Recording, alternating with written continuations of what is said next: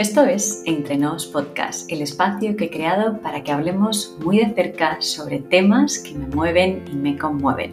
Aquí hablo con personas que me inspiran, hablamos sobre crecimiento personal, sobre bienestar, entendido como ese bienestar global y holístico que se compone de un cuerpo sano, en movimiento y una mente sana y en paz.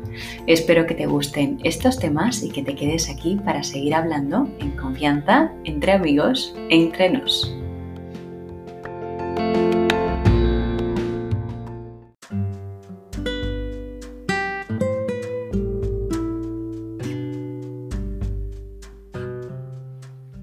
Hola, bienvenido a este especial dedicado a la salud.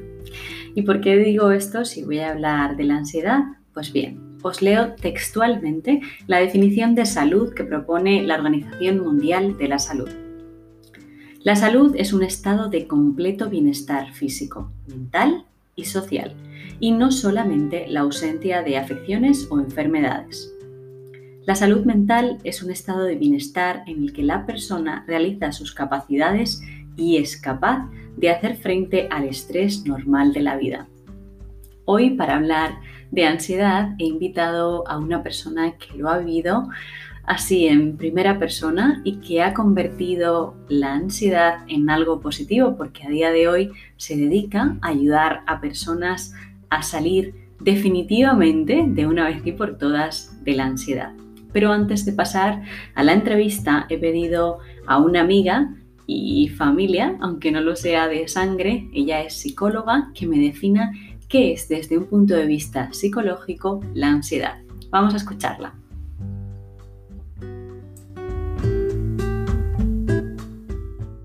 Bueno, lo primero, hola a todos los que escucháis el podcast de Entre Nos. Es un placer estar aquí, la verdad, para dar una breve descripción de la ansiedad desde una perspectiva psicológica.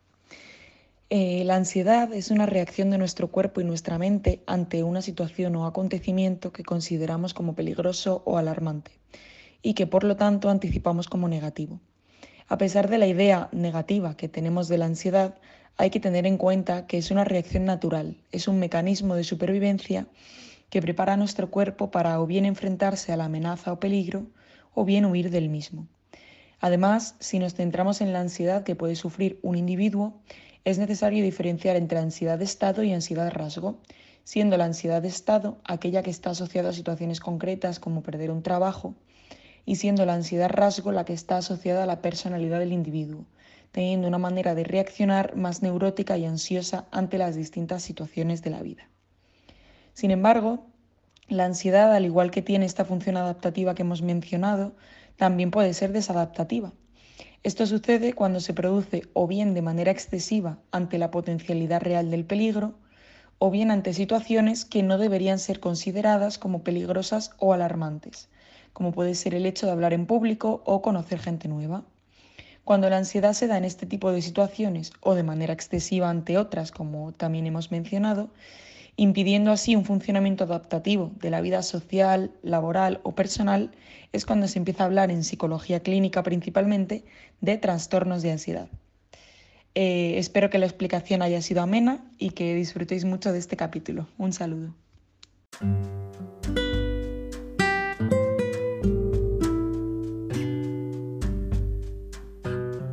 Muchísimas gracias, eh, Rosy, por esa definición tan fantástica. Te mando un beso enorme desde aquí y a todos los que nos están escuchando que muy pronto la tendremos en Entre Nos Podcast.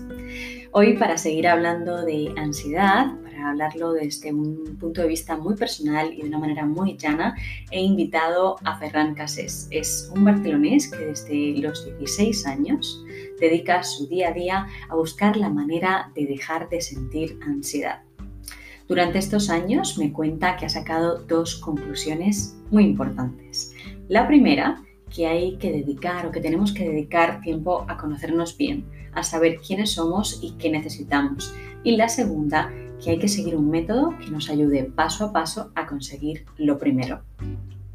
Ya verás en la entrevista que el camino no ha sido fácil para Ferran ni para, imagino, ninguna de las personas que, hemos pasado o que hemos sufrido o padecido la ansiedad. Para Ferran ha implicado muchísimos años de estudios sobre medicina china, fitoterapia, tai chi, coaching, programación neurolingüística, alimentación energética y natural o psicología budista.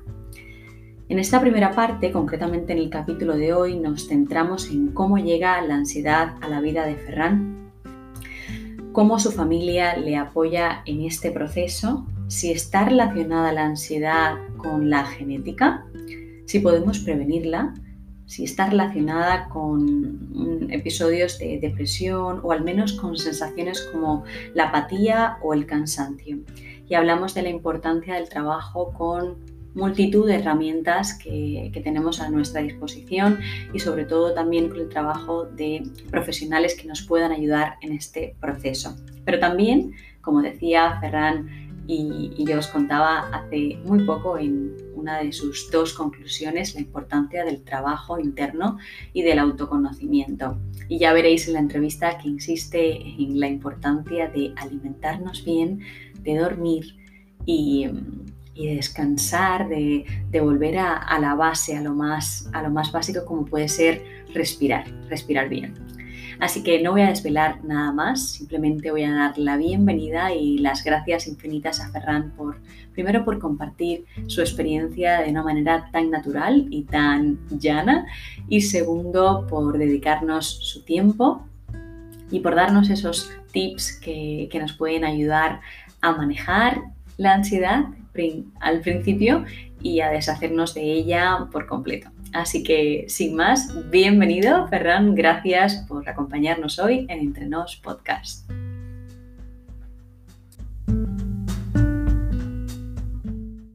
Muchísimas gracias a ti por invitarme. Muy feliz de estar con vosotros. Genial. Pues nada, a mí me gustaría empezar eh, preguntándote, pues, ¿cómo, ¿cómo llega a tu vida la ansiedad? Pues mira, yo creo que la ansiedad llega a mi vida un poco, un poco por sorpresa. Yo creo que la ansiedad viene como un, como un susto, ¿no? Eh, nos pasa mucho. Es decir, son estas cosas que ah, yo creo que hay dos opciones. O, cuando eres más maduro, mucha gente cree, esto a mí no me pasará. O la otra frase que es, eh, ¿esto qué coño es? ¿no? O sea, ya no le doy, ni, no le doy ni, ni, ni, bola porque realmente, mm, con que no lo tengo, pues ni me preocupo de que haya gente en el mundo que pueda sufrir eso. Es más, cuando yo empecé a tener ansiedad, yo no sabía que era ansiedad. No tenía ni idea, pero y ni el primer médico al que visité con mis síntomas me dijo esto es ansiedad. Y me vino un poco así de sorpresa. Fue a los, ya te digo, a los 16 años, 15, 16 años, que empecé a tener vértigos. Y mucha gente seguro que nos está oyendo y dice, ya sé lo que es. Pues siempre hago la coña y digo, es cuando hice mi primer viaje lunar, porque tienes esa sensación que vas flotando, ¿sabes? Como cuando pisan la luna y van como sin gravedad flotando. Pues un poco la sensación es esta, ¿no? Que el suelo se aleja de, tu vista, ¿no? Y vas un poco como mareado con esa paranoia constante de me voy a desmayar en cualquier momento, me voy a desmayar en cualquier momento. No te desmayas nunca, evidentemente, porque esto es un, solo un bloqueo de cervicales y ya está. Pero ese fue mi primer síntoma. Y esa fue mi primera experiencia, ir allá al médico. Y el médico, ya te dije, me, me, diagnosticó un dolor de barriga, un virus estomacal, me dieron un, supongo, esto mi madre os lo contaría mejor que yo, pero me dieron un antibiótico o algo así.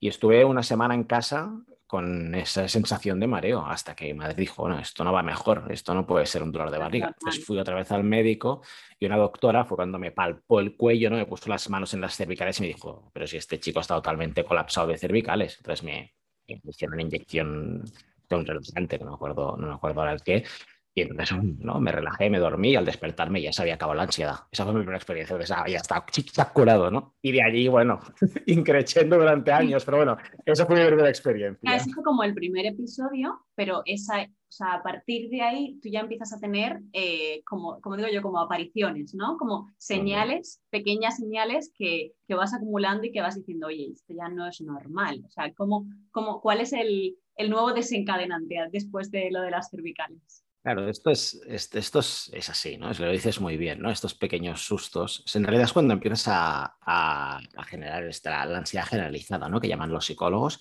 Es decir, tienes ansiedad 24 horas, 365 días al año en forma de síntomas, ¿no? En mi caso fueron pinchazos en el pecho, es lo que empecé a sentir más, palpitaciones, opresión en el pecho, pinchazos, el tic nervioso del ojo de la, pupila del ojo, que va, en movimiento y piensas, ay, ay, ay, que se me, se me escapa, se me va solo.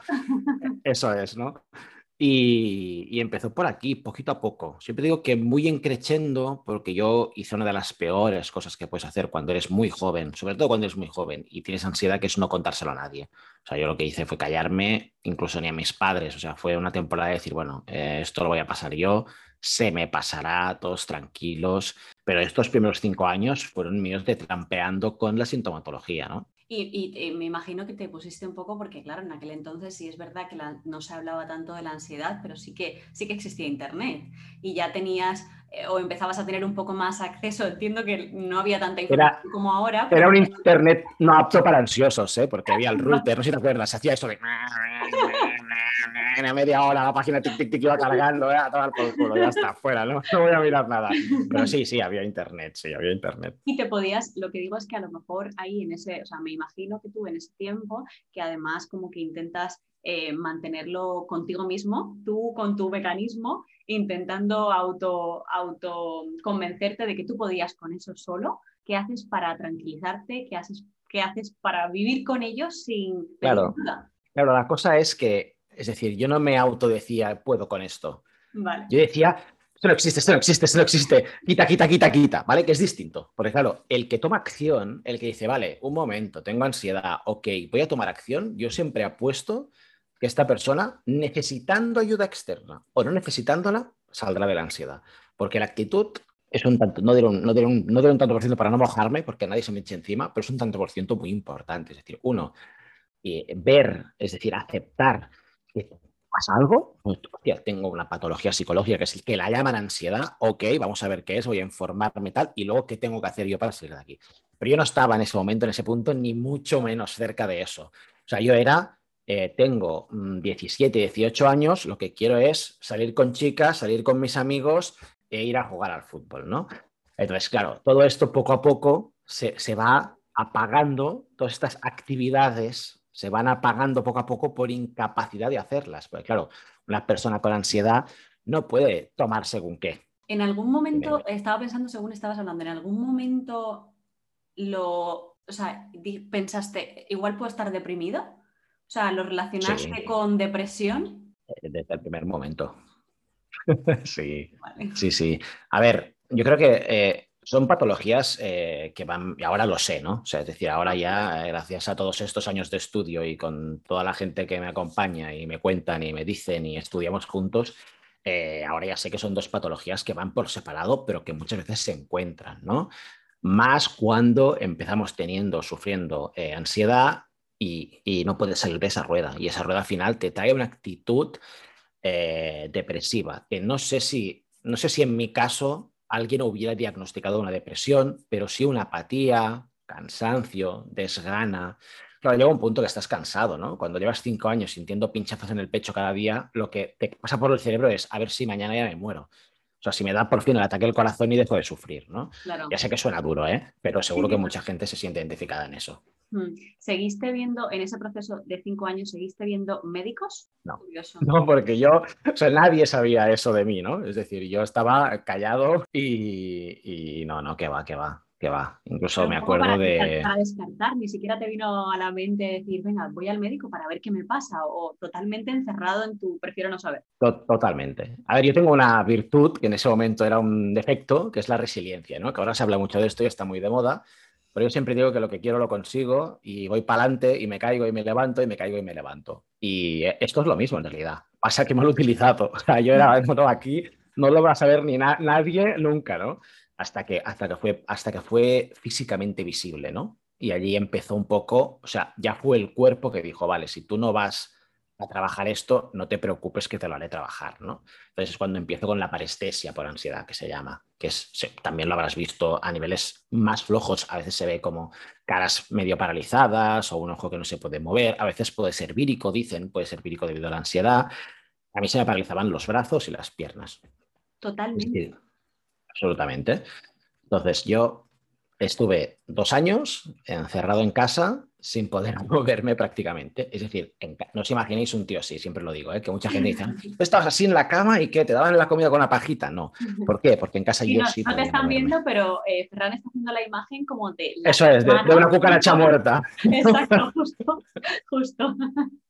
Eso es. Pues ese es el tema, ¿no? Es decir, claro, eh, no es que yo no pudiera moverme, yo en casa sí podía moverme. Es más, empecé en mi cuarto, sí que podía moverme. ¿Por qué? En mi cuarto no había miedo. El problema está cuando tienes que enfrentarte al miedo. Ya llegaremos a hablar de esto porque es la clave, pero ese es el tema, ¿no? Yo creo que siempre cuento que, yo era un niño muy feliz, que me hice adolescente y me empezaron a meter eh, responsabilidades como todo el mundo, ¿no? Y me dijeron, oye, tienes que estudiar una carrera, tienes que decidir ahora qué harás en el futuro, a qué te dedicarás. Eh, bueno, ¿no? De repente descubres eh, descubres las relaciones, descubres el sexo, descubres muchas cosas que, ah, hostia, tengo que hacer esto porque me toca, ¿no? Claro. Y a mí ese, a mí ese porque me toca, mm, bueno, dije, ah, esto es la vida, pues que, que, pare ahora que me bajo, ¿no? Porque yo estaba muy feliz jugando al pilla-pilla y con mis tortugas ninja, ¿no? Cada uno lo suyo, ¿eh? Después había otras cosas más importantes que luego he ido trabajando con los años con, con, pues, con la psicóloga que me atendía y súper bien, ¿no? Pero bueno, para decir también que solo con eso ya podemos tener ataques de ansiedad, porque al final es ese miedo, ¿no? Entonces, yo en la habitación bien, luego empecé a trabajar en casa bien, hasta que hice un trabajo para poder volver a salir y enfrentarme a todo esto, ¿no? Y ahí entiendo que efectivamente ya tu familia se entera de que, de que tienes... Por narices. Claro, claro. tengo, que decirte que yo me independicé muy joven, me independicé a los 18 años. Y estamos hablando de los 20, o sea que yo vivía solo la primera vez que me cogió esto, claro, imagínate la sorpresa, ¿no? O sea, yo, claro, ¿a quién llamas? Pues a tu madre, ¿no? Entonces, claro, yo estaba andando por la calle, me quedo parado, veo que no puedo moverme, pues yo cojo el teléfono móvil, ¿no? Ese Nokia antiguo de la serpiente, y, y llamo a mi madre y le digo, mamá, estoy en esta calle, venme a buscar con el coche porque estoy paralizado, ¿no? Y allí, bueno, allí empieza una historia preciosa de superación. Claro, y ahí ya le cuentas un poco tu viaje, ¿no?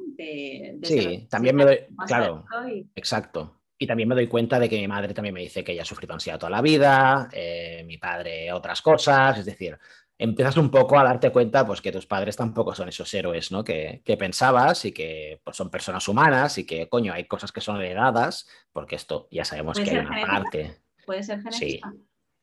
En un 30% puede ser una cuestión genética. Ojo, porque esto se está estudiando, esto con la neurocientífica del equipo que se encarga de, hacer este tipo de estudios, lo estamos estudiando y, es interesante ¿no? ver que hay una parte genética, que esto ya se sabe, pero sobre todo hay una parte adquirida. Si tú, por ejemplo, eres una niña pequeña, ¿no? Que vas al parque a jugar con tu madre y tu madre está todo el rato, cuidado, no subas al tobogán, cuidado los columpios, cuidado, no te manches con la arena. Bueno, pues ahí eh, evidentemente tendremos una adquisición de un patrón de miedo que puede desarrollarse en ansiedad cuando seamos mayores. ¿Por qué? Porque si desde pequeño te han inculcado que todo es susceptible a dar miedo, posiblemente el tobogán no te dará miedo, pero cuando tengas que enfrentarte a algo que sí puede dar miedo, eso se va a disparar. Es ese recuerdo, ¿no? Eso es adquirido un poco. Bueno, por seguir un poco con tu historia. Eh, llega la parálisis, em, se lo cuentas a tu familia, ¿Y, qué pasa después? Eh, ¿Vas a ver a una psicóloga? O claro, sí, hago el proceso que hubiera tenido que hacer hace cinco años, el normal, ¿no? Pues ir al médico, voy al médico, entonces sí que ya empiezan a hablarme de mm, parálisis, bueno, por, por, pánico, ¿no? Evidentemente descanean de arriba abajo, lo ven, dicen, hostia, todo este tío está perfecto, está sanísimo, ¿no? Aquí pasa algo más allá, ¿no? Entonces empiezo a trabajar pues con una psicóloga, con un psiquiatra, ¿vale? Me dan medicación, en esa época daban miolastán, ahora ya está prohibido porque era, era drogadura, ¿vale? Y empiezo a trabajar de esta manera. ¿Qué pasa? Que evidentemente la medicación me quita eh, la sintomatología, es decir, empiezo a dejar de tener pinchazos, empiezo a dejar de tener parestesia, parálisis y tal, pero voy drogado hasta las cejas. Y siempre cuento la anécdota de decir, es que yo llegué a irme a, a estudiar a la universidad en moto y sin casco un trayecto de 30 minutos, pero por no darme cuenta que no llevaba el casco. Imagínate lo, o sea, lo drogado que, que iba, ¿no? Y claro, ese fue uno de los clics que yo dije, bueno, eh, tengo que buscar otra solución. O sea, la medicación a lo mejor no es para mí. Entonces, bueno, mi madre, eh, qué suerte de ella, que, que, siempre ha sido un poco hierbas, que le digo yo, ya en esa época hacía tai chi, ¿no? Entonces me dijo, tienes que hacer tai chi, tienes que hacer tai chi. Tienes que probar esto. Eh, tienes que probar esto, te voy a coger. Bueno, entonces, harta de mí, supongo, pobrecita, con toda la paciencia del mundo, pues me cogió y me llevó a acupuntura, ¿no? Porque claro, dentro del mundo de tai chi, medicina china, conocía a una chica que hacía acupuntura y tal, pues me llevó a la chica de acupuntura y la acupuntora, pues después de intentar convencerme, creo que durante una hora para ponerme agujas en mi cuerpo, porque claro, imagínate un tío que tiene miedo a salir de la habitación, le dicen, no, túmbate aquí, desnódate que te voy a poner agujas, ¿no? Pues lo que le costó convencerme, pues bueno, cuando me convenció me pinchó las agujitas, me dormí y al despertarme, hostia, no tenía síntomas, ¿no? Dije, ostras, brutal, ¿no? O sea, y ya está, o sea, esta mujer, esto me pinchan, me quita los síntomas, no tengo, no tengo, no tengo eh, síntomas que sean consecuencia de la medicación, como en este caso que va un poco así atontado,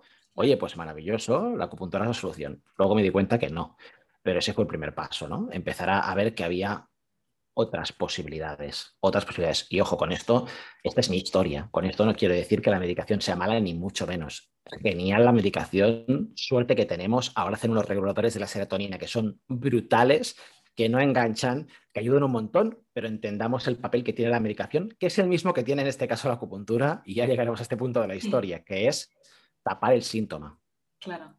crear un poco de adicción también. ¿Tú, ¿Tú, crees que puede.? Hombre, el, el mío bastante digo yo que sí. Yo no llegué a sentir adicción porque estuve como mucho una semana o dos tomándolo. O sea, no estuve para nada. O sea, enseguida me di cuenta de que eso no, era para mí. Sí, sí, y me imagino que dependerá también del grado de ansiedad, dependerá, o sea, que cada, lo que, lo que has dicho antes, que, que, cada cuerpo es diferente y cada persona lo asume diferente. A ver, yo tengo un caso cercano que sí que es verdad que estuvo tomando pastillas durante, pues igual, seis meses, ocho meses, y luego eh, le costaba muchísimo desprender, o sea, ya, ya esa persona estaba bien, pero le costaba muchísimo desprenderse del pastillero. O sea, donde quiera que iba, iba con su pastillero, solamente por la seguridad que eso le aportaba. si pasa algo. Claro, justo, por el miedo. Al final todo se centra un poco en el miedo a que vuelva ese síntoma que me despertó la ansiedad. Es uno de los grandes problemas y es lo que descubrí un poco después de empezar con la acupuntura, que es esto justamente. Es decir, si yo dependo de algo o de alguien para no tener ansiedad, esa no va a ser la solución jamás, jamás. Con nada, ¿eh? pero con la ansiedad menos. Es decir, si, si yo tengo la dependencia, que es lo que me pasó a mí, a la acupuntura, para no tener síntomas, y pasa algo, ¿no? Pasa algo. Porque claro, yo, a mí me costaba 90 euros, que me acuerdo, me acordé de toda la vida, cada sesión de acupuntura. Si yo tenía que ir cada 15 días. La tía era cojonuda, buenísima, esa mujer. Era buenísima. Valía 90 euros, te lo aseguro. Te aseguro que la sesión valía 90 euros. Pero claro, si tenía que ir cada 15 días, ah, bueno, haz números, ¿no? Y fui casi un año entero, pues imagínate, ¿no? La inversión. Claro, ¿qué pasaba? Pues iba a acupuntura, se me iban los síntomas, hostia, qué bien, fantástico. Semana, semana y media, uy, que vienen los pinchazos. Oye, Paquita se llamaba, Paquita, que vengo. Iba, ¿no? Paquita, que vengo a que me pinches. Y me pinchaba, ¿no? Claro. Allí empiezas a darte cuenta que hay un problema que es que estás dependiendo de algo, de alguien, ¿no? Entonces es cuando te planteas, a ver, eh, y creo que es la pregunta que tendría que hacer todo el mundo, ¿no? O la que yo intento divulgar. ¿Por qué quiero tener ansiedad? Y es fuerte esta pregunta, porque muchas personas que nos están estudiando dirán, yo no quiero tener ansiedad. Si quieres tener ansiedad. Si tienes ansiedad es porque te permites tener ansiedad. Tenemos que mirar, tenemos que mirar por qué quiero tener esa ansiedad o por qué tengo esa ansiedad, si quieres. Vamos a quitar el quiero para que no suene tan, tan agresivo, pero por qué tengo ansiedad. Es decir, ¿qué estoy haciendo mal? Mi cuerpo me está diciendo que algo no va bien. Mi cerebro me está avisando, oye, hay algo que detectamos como un peligro, algo pasa aquí. En consecuencia, tendría que cambiar, ¿no? Cómo vivo, cómo veo la vida, cómo me tomo las cosas, cómo actúo. Y ese trabajo es el que empecé a hacer en ese punto, ¿no? decir, vale, a ver, está muy bien. Yo he encontrado gente que me ayuda y que me hace pasar esto de una manera más light, ¿no? Mejor. tendré que hacer algo, ¿no? Y ahí empecé, pues claro, lo dejé todo, cambiar mi vida y a ver realmente cómo funcionaba todo esto, estudiar realmente cómo funcionaba. Que te das cuenta que el cerebro tiene mucho que ver y que hay muchas cosas que podemos hacer, ¿no? Nosotros. Y entiendo que en esa búsqueda, mm, yo creo que es un poco lo que tú propones. Eh, bueno, yo te sigo en redes sociales y te conozco desde hace años. Y yo creo que es un poco esa, esa la idea que tú promulgas, que no, es, no hay un solo método, no hay una sola, no hay una receta, no hay una herramienta y no te la voy a preguntar porque no hay una, eh, que hay muchas cosas que hay que probar, que hay que estudiar, que hay que, mm, bueno, usar, utilizar y ver si funciona para ti, pero darte cuenta de que es un trabajo que tienes que hacer tú como ser humano para, para sanarte, para autosanarte, si cabe. Sí, eso es, así. Y es un, es un, puzzle al final. Yo siempre cuento que es, siempre pongo la metáfora que es como escalar una montaña, pero bueno, el puzzle también me sirve, ¿no? Es decir, eh, hay muchas cosas externas que te ayudarán y luego hay cosas que tienes que hacer tú. Pues claro, aquí ya tenemos un problema, porque si no conoces a tu enemigo, difícilmente lo vas a vencer. Y claro, si tú dices, oye, ¿y qué es la ansiedad? ¿No? Y la gente responde, no, eh, pinchazos en el pecho, miedo, ahora ya sabemos que es miedo, ¿no? Porque mucha gente dice, eso es miedo, miedo. Eh, mm, bueno, es más complejo que eso, ¿no? O sea, hay que entender cómo funciona, ¿no? Pues primero información, luego lo que decías tú muy bien, hay ciertas cosas que tú puedes hacer. Que para mí hay tres imprescindibles que tú puedes hacer ya. Que los que me están escuchando pueden empezar ya. Cuando terminen de escuchar el podcast pueden empezar, que es comer, dormir y respirar. Tres hábitos imprescindibles para vivir que todas las personas que sufrimos ansiedad hacemos mal, muy mal. No sabemos respirar, no sabemos comer adecuadamente porque cuando tenemos ansiedad y no sabemos dormir. ¿Vale? O, si no sabemos, también podríamos decir, no le damos la importancia que deberíamos darle a estos tres hábitos cuando estamos sufriendo ansiedad. Luego hay otro nivel, que es herramientas. No que el loco de Ferran dice que funcionan, o sea, herramientas que la ciencia avala como cosas que funcionan para la ansiedad, como el yoga, el qigong, la meditación, el deporte, etcétera. Eso podéis entrar en la página de la OMS y ponéis ansiedad y te va a poner una listita de todo lo que funciona. Pues estas cosas funcionan y funcionan porque pasan distintas cosas en nuestro cuerpo a través de la respiración, a través del sistema nervioso, etcétera, etcétera, etcétera, ¿vale? Y de líquidos cerebrales como la adrenalina, la adrenalina, etcétera, etcétera, ¿vale? Todo esto funciona. Entonces, son cositas que hay que hacer. Y siempre digo, ¿verdad que el que tiene azúcar tiene que pincharse todos los días? Pues el que tiene ansiedad, un poquito de yoga va a tener que hacer todos los días. Cinco minutos. No, no te estoy diciendo una hora de yoga, y hablaremos de esto si quieres, pero nada, cinco minutitos. Y finalmente, para mí la cima del monte que hay que conseguir clavar la bandera allí y decir, ahora estoy aquí y ahora voy aquí a, investigar eh, cómo es todo esto desde las alturas, es el autoconocimiento.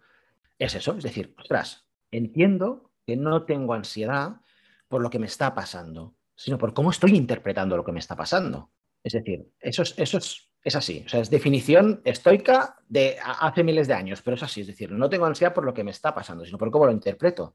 Hay gente que ha venido a la COVID y se ha hecho millonaria porque ha tenido una idea de no sé qué online, tal, no sé qué. Y hay gente que se ha muerto de ansiedad. La misma situación. ¿Por qué uno triunfa como la Coca-Cola y el otro se hunde? Bueno, pues por la interpretación que hacemos de esa situación, ¿no? Y a partir de aquí hay mil herramientas interminables que duran toda la vida de irme conociendo, ostras, vale, pues me doy cuenta que estaba interpretando el hecho de tener exámenes como un peligro, ¿no? Y bueno, pues ¿cómo lo puedo tomar, no? Pues a ver, voy a trabajármelo. Y aquí pues lo, que quieras, desde psicología, a mí la filosofía me encanta y creo que hay grandes lecturas que podemos ir eh, leyendo, tomando, ¿no? Perdón la redundancia, pero es decir, que podemos ir mirando para aprender de gente que ya ha pasado por ello, mm, grandes pensadores que dicen, oye, a lo mejor la vida no es lo que estás interpretando o lo que te hacen querer interpretar, y después eh, tenemos herramientas un poco más voladas, que yo siempre defiendo, ¿no? porque siempre me encuentro en esa tesitura, defenderlo un poco todo lo que me ha funcionado, pues como el enneagrama, la carta natal, o eh, herramientas de la hostia que sirven para conocerse un poco mejor. Sin creer en magia, ¿eh? yo soy muy científico, pero entienden, es decir, de decir, ostras, pues me está ayudando esto a entender que yo funciono de esta manera, actúo de esta otra, pues oye, a lo mejor, ¿no? Ya no te ver más el pero va por aquí. No, no, sí, me ha gustado mucho lo de, lo de la actitud, que al final no es lo que te pasa, sino cómo reaccionas a eso y me da un poquito pie para un tema que quería también preguntarte, que es si se puede prevenir o no la ansiedad. Sí, sí, es decir, eh, la ansiedad se puede prevenir. Primero, eh, yo creo que hay un, hay un tema de aceptación. Tenemos que saber qué es la ansiedad. Porque claro, si yo te digo qué es ansiedad, tú estás pensando en algo patológico como todo el mundo, pero es que no es cierto. O sea, la ansiedad es un proceso natural. No, no, yo pienso en falta de aire, ¿sabes? Claro, pero, yo pienso... Claro, y eso es lo que nos pasa, ¿no? Imagínate hasta qué punto nos gobierna el miedo. La ansiedad no es patológica, la ansiedad es un mecanismo ancestral de nuestro cerebro que ha hecho que sobrevivas como especie. O sea, si hoy estamos aquí, tú y yo, hablando sobre esto, es gracias a la ansiedad. Si no, no estaríamos, porque como especie no existiríamos. ¿Por qué? Porque la ansiedad es un mecanismo de supervivencia. Y eso es lo que tenemos que entender. ¿Cómo funciona? Pues la ansiedad es simplemente tu cerebro interpretando algo que te ataca como un peligro. Pues imagínate que viene un autobús a atropellarnos. ¿Tu cerebro qué hace? Eh, dispara una señal de alarma, agua, agua, agua. Claro, entonces pasan X cosas, ¿vale? Hipocampo, tal en el cerebro, que sea igual, ¿vale? Es complejo, pero pasan X cosas en el cerebro y lo que haces es empezar a hiperventilar. ¿Por qué hiperventilamos? ¿Por qué te falta el aire? Es lo mismo. Al acelerar el ritmo cardíaco, generar más sangre, hacerla correr por el cuerpo, calentar el cuerpo y salir pitando para que el autobús no me atropelle. Y eso te ha salvado la vida, no una, cinco o seis veces desde que eras chiquitita, ¿vale? Eso te ha salvado la vida. Y como especie ha hecho que cuando éramos cazadores recolectores viniera un mamut corriendo y dijéramos, no dijéramos, ah, un mamut, bueno, voy a esperar que pase por encima. No, dijéramos, vale, o sea, salimos corriendo o vamos a, mirar la forma de cazar este mamut o lo que sea, ¿no? Entonces, ¿qué pasa hoy en día? ¿Por qué llamamos ansiedad algo patológico? Bueno, porque esto se convierte en patológico cuando esa amenaza que nos ataca no es real. En vez de ser un autobús o un mamut, es mañana tengo que entregar ese informe, mi marido no me quiere, eh, mis amigas no me hacen caso o estoy preocupada por mi hija que tiene tres años y tendría que vestirse sola y no se viste. Da igual. Cuando es un pensamiento absolutamente irreal, ¿qué pasa aquí? Que nuestro cerebro, él, o sea, nuestro cerebro es algo que tenemos que entender todos, le da igual ser feliz o no. Él lo que quiere es sobrevivir, es su objetivo. Entonces, todo su mecanismo está pensado para eso. Entonces, ¿qué hará? Uy, esto eh, me parece peligroso. Alarma. Y activa la misma alarma. Esto es lo, que los psicólogos llaman reacción de huida o ataque. Dispara esa alarma, empiezo a hiperventilar o a dejar de respirar, lo mismo da, funciona igual, y lo que hago es acelerar el ritmo cardíaco, todo esto que estábamos explicando. Pero ¿qué pasa? Que no salgo corriendo, ni ataco a nadie, me quedo quieto. Hay un cortocircuito. Y en ese cortocircuito pinchazos, ahogos, migrañas, insomnio, etcétera, etcétera, etcétera, etcétera. Entonces, tenemos que empezar a decir, ¿la ansiedad patológica se puede prevenir? Sí, se puede prevenir, pero entendiendo que es normal y conociéndote, como has dicho tú muy bien, tú puedes decir, uy, noto que estoy respirando mal. ¿Por qué? Porque me escucho. Y con que me escucho, veo que estoy respirando mal, ¿vale? ¿Qué estoy interpretando como un peligro? Claro, hostia, me he quedado solo con los tres niños, bueno, pongo mi caso, ¿no? Que tengo tres hijos, pero me he quedado solo con los tres niños, tal, hostia, claro, estresante, ¿no? Un bebé, dos niñas pequeñas, tal, no sé qué, vale, ok, normal, estoy estresado. Pues lo que dices tú, voy a sentarme, voy a poner el bebé en la cuna, mm, yo qué sé, voy a poner unos tapones en los oídos y voy a pasar el rato como pueda, vale, da igual, pero enfocas en situación. ¿Qué pasa?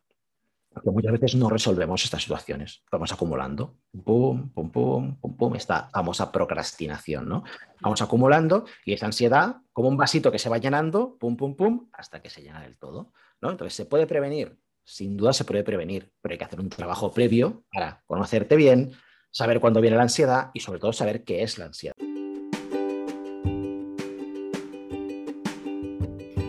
Y por hoy lo dejamos aquí pero el próximo capítulo donde seguimos hablando de ansiedad llega en 48 horas. Este viernes tendrás disponible la segunda parte. Espero que te hayas quedado con ese gusanillo y con ganas de seguir escuchando herramientas, consejos y reflexiones de Ferran y mías sobre la ansiedad y cómo erradicarla y quitártela completamente de tu vida. Un besito y hasta el viernes.